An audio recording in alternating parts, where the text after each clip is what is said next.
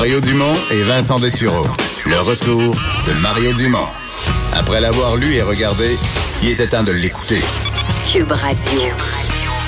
Alors, on vous en a parlé plus tôt de ce projet de loi. C'est euh, la ministre McCann, la ministre de la Santé, qui a déposé donc un projet sur euh, l'élargissement des pouvoirs des pharmaciens. Bertrand Bolduc est le président de leur ordre. Bonjour, Monsieur Bolduc. Bonjour. Bon, euh, c'est toujours d'essayer de rendre ça concret. Le projet de loi ce matin a été déposé. Les gens se demandent qu'est-ce que ça va changer dans notre vie? Euh, quand est-ce que ça va être effectif? Parce que là, on est à l'étape préliminaire. Euh, qu'est-ce, que vous avez comme, réponse et comme explication? D'abord, sur, sur les, actes du pharmacien d'abord.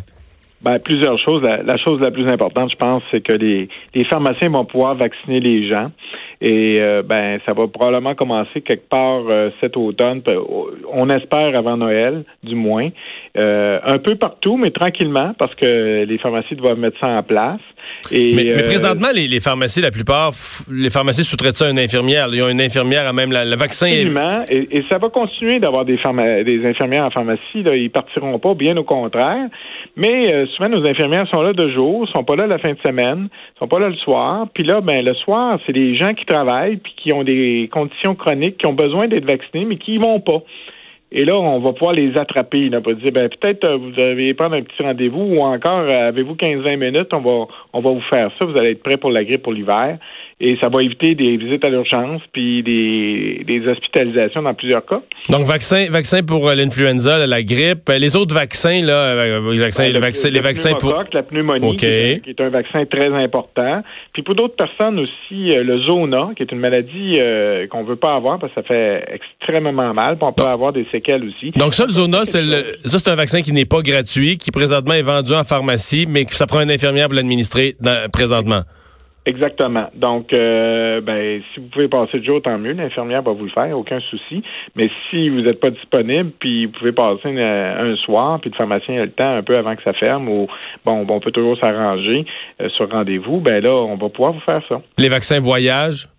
Absolument. La aussi. les vaccins voyage. Écoutez, euh, ça va se mettre tranquillement en place, ça aussi. Euh, peut-être certaines pharmacies plus que d'autres parce qu'il y en a qui spécialisent un petit peu là-dedans. Mhm. Mais euh, oui, ça pourrait être fait également. Il n'y a, pas de, a pas de liste prédéterminée. Donc, les vaccins, ça, c'est clair. Si on avait à parler en termes de, de fréquence pour des usagers, les, les, la deuxième, la troisième affaire qui vont arriver en termes de fréquence, ben, il euh, y, a, beaucoup de, trucs qui sont des petits ajustements.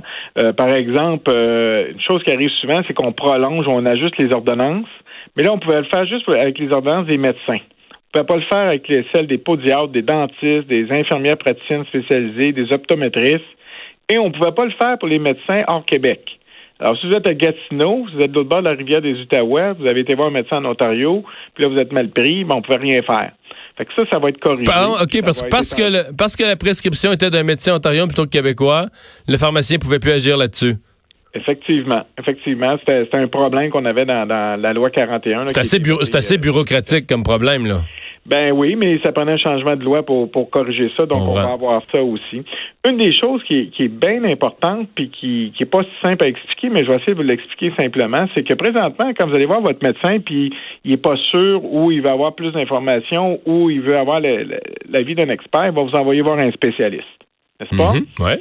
Mais là, euh, le médecin, lui, ce qu'il aime, euh, ce qui est le challenge dans la vie, c'est de trouver votre bobo, trouver c'est quoi le problème, vous offrir une solution. Mais par la suite, là, ajuster puis arranger ça, c'est peut-être pas ça qui, qui, le fait le plus euh, le plus palpiter dans son travail.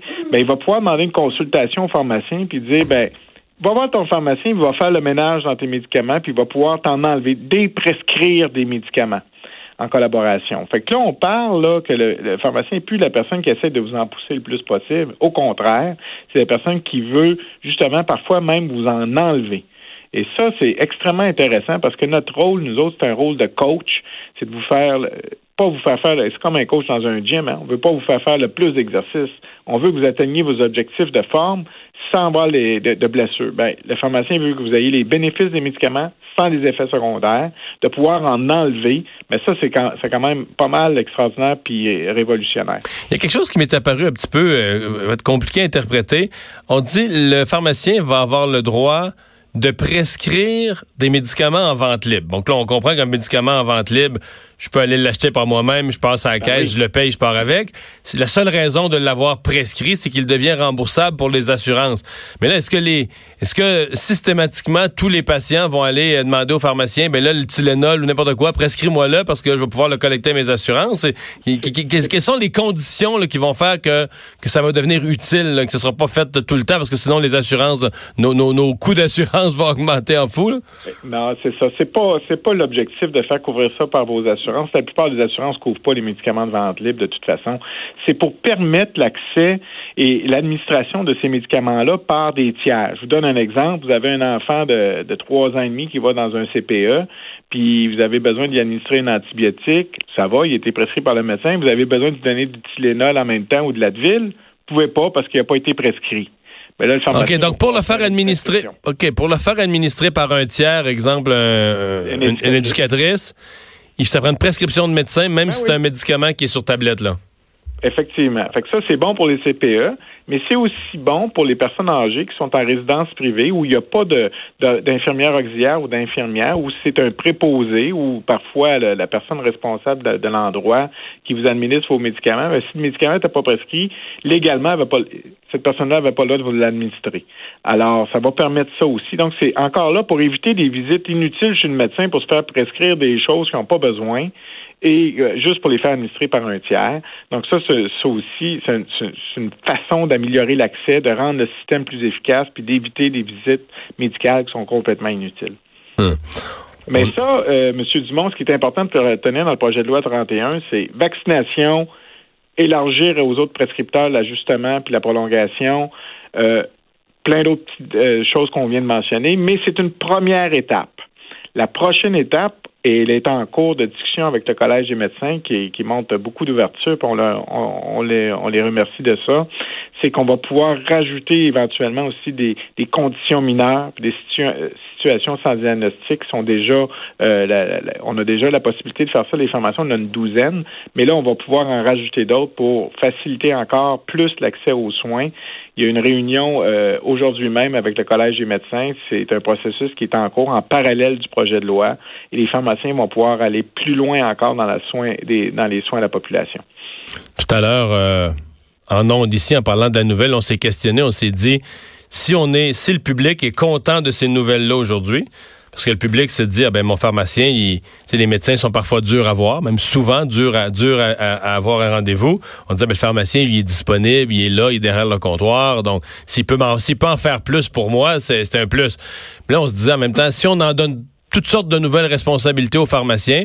Est-ce qu'on va arriver à un point où le pharmacien va devenir tout simplement comme le médecin? Là, il va s'enfermer dans un bureau bien, bien, bien, bien profond dans la pièce, là, loin derrière le comptoir, avec euh, une coupe de paravent, puis que ben là, le pharmacien, il- on le verra plus lui non plus, puis ça va être dur d'avoir un rendez-vous, puis on va attendre. Est-ce qu'on court ce risque-là? Ben non, je pense pas. De, premièrement, les pharmaciens ont démontré depuis quatre ans, depuis la mise en place de la loi 41, qui, qui était demeurée accessible, hein, malgré euh, le fait qu'on fait de beaucoup plus d'actes cliniques. Vous savez qu'il y a à peu près un million d'occasions où un patient québécois fait appel à un pharmacien pour un acte clinique de la loi 41 depuis trois, trois, quatre ans. Donc, les pharmaciens sont toujours aussi accessibles. Ça va demander, oui, une, réorganisation du travail, plus de délégation à nos assistants techniques qui nous aident déjà beaucoup, pour lesquels on va, on va solliciter encore plus la collaboration. D'ailleurs, on, on regarde pour une formation avancée pour nos assistants techniques au niveau collégial. On la demande et, et ça s'en vient bientôt. Donc, euh, plus de- autant d'accès aux pharmaciens, ça, euh, je, je suis pas très inquiet, mais euh, avec une collaboration plus étroite de toute l'équipe derrière le comptoir. Merci beaucoup d'avoir été là. Ça m'a fait Au plaisir. À la Bertrand prochaine. Bolduc, le président de l'Ordre des pharmaciens. Es-tu rassuré? Mais je pense que ça va être, pourquoi je pense que ça va être bon? Mais, tu sais, il y, a- il y a un côté de nous, là, où on se dit, tu sais, on a accusé Gaétan Barrette d'être euh, quasiment un dictateur, mais il y a un côté de moi qui dit, ça aurait pris encore plus, mettons, en, en 2005. là. Tous ces problèmes-là existaient, là, il y a 15 ans, là. Ça aurait pris un méga dictateur en santé pour dire, là, tout ce qui existait comme règle avant, là, Ça tient plus. tout, je pars à zéro, là. Ben, à cette époque-là, c'est là qu'on arrive avec la méthode Toyota. là. Ouais, ouais, c'est ça. Puis là, Puis là, là, je, je prends juste une chose à cœur, l'intérêt du patient. Qu'est-ce qu'on peut faire pour le patient? Pour lui donner ci, OK, le pharmacien, pour, pour- toutes les règles, on les réécrit toutes, là, mais toutes, toutes, toutes, toutes dans l'intérêt du patient. Tu sais, ça se fait à une vitesse. Te rends-tu compte quelle lenteur sur des années? Puis là, nous autres, on attend comme des innocents. Puis... Mais c'est sûr que sur des pratiques, tu dis, cette personne-là, est-ce qu'elle est, mettons, ce, ce, ce, ce champ d'expert, là, est-ce qu'il est habilité à faire cette, prendre cette décision-là? Ben là, tout ce qu'on vient de sa dire. formation, tu dis oui. Ben, euh, pourquoi ça prend, euh, ça prend des années? Ils sont formés pour, ils sont capables, il n'y a pas de danger. Ben, on y va. Mais pas vrai. Ce qu'on vient de dire, là. Oui. T'es-tu vraiment inquiète qu'il va y avoir des morts? Parce que le pharmacien va. Puis même, même, c'est- puis même si t'élargissais plus, que le médecin pourrait prescrire des gouttes pour des otiques, mettons que t'élargissais, le, pas le, mais le pharmacien pourrait prescrire un peu plus. Je, que- je suis pas inquiet zéro. Penses-tu que dans la population au Québec, ça tomberait comme des mouches, ça mourrait ces trottoirs? tu sais, la notion de protection du public, là, c'est beau, mais c'est étiré. Là, c'était, mais Mais comme à l'époque, je veux dire, euh, là, là, maintenant c'est c'est permis, mais j'avais, je pense, euh, coincé un bout de Q-tip dans l'oreille. là. J'ai attendu comme. euh, En fait, à l'urgence, à un moment donné, j'étais plus très jeune. là. Mais on dit, ben là, allez finalement à la clinique en début de semaine. là. C'était la fin de semaine après 8-9 heures. Mais l'infirmière a dit, je peux vous, je pourrais vous l'enlever là. j'ai pas le droit. Ça prend juste une petite pincette, puis. mais elle avait pas le droit.